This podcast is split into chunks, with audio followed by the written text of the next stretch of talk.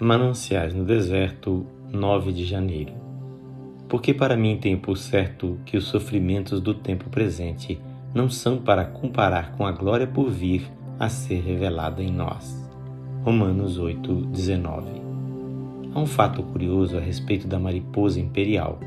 Ela sai do casulo por uma abertura que nos parece pequena demais para o seu corpo. E interessante, não deixa vestígio de sua passagem. Um casulo vazio é tão pequeno como um casulo ocupado. Venha saber que, segundo se supõe, a exígua abertura desse casulo é uma provisão da natureza para forçar a circulação dos humores nas asas da mariposa, asas que ao tempo da eclosão são menores que as de outros insetos congêneres. Certa vez guardei por bom tempo um desses casulos, que tem interessante forma cilíndrica. Estava ocupado eu anelava por ver chegar o dia da saída do inseto. Finalmente, o dia esperado chegou. E lá fiquei eu uma manhã inteira, interrompendo a todo momento o meu serviço para observar a trabalhosa saída da mariposa. Mas, no meu entender, aquela saída estava trabalhosa demais. Pensei que talvez fosse por ter o casulo ficado tanto tempo fora de seu habitat, quem sabe se em condições desfavoráveis, Podia ser que suas fibras se tivessem ressecado ou enrijecido, e agora o pobre inseto não teria condições de sair dali. Depois de muito pensar, arvorando-me em mais sábio e compassivo que seu criador, resolvi dar-lhe uma pequena ajuda. Tomei uma tesoura e dei um pique no fiozinho que embaraçava a saída. Pronto. Sem mais dificuldade, lá saiu a minha mariposa arrastando um corpo entumecido.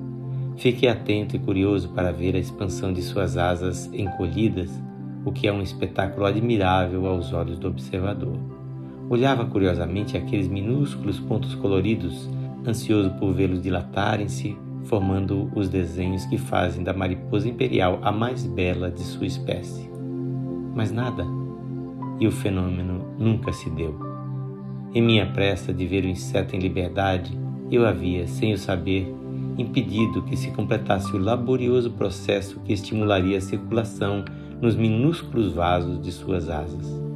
E a minha mariposa, criada para voar livremente pelos ares, atravessou sua curta existência arrastando um corpo disforme com asas atrofiadas.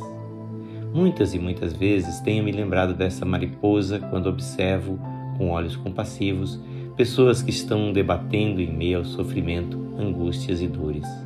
Eu, de bom grado, lhes cortaria a disciplina e daria liberdade. Homem sem visão, qual dessas dores poderia sem dano ser poupada?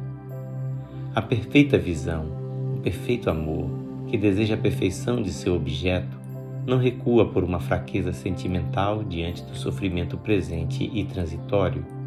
O amor do nosso Pai é muito verdadeiro para fraquejar, porque Ele ama seus filhos, Ele os corrige, a fim de fazê-los participantes de sua santidade. Com esse glorioso fim em vista, ele não nos poupa o pranto. Aperfeiçoados através do sofrimento, como seu irmão mais velho, os filhos de Deus são exercitados na obediência e trazidos à glória através de muita tribulação. Que o Senhor Jesus abençoe ricamente a sua vida e a sua família.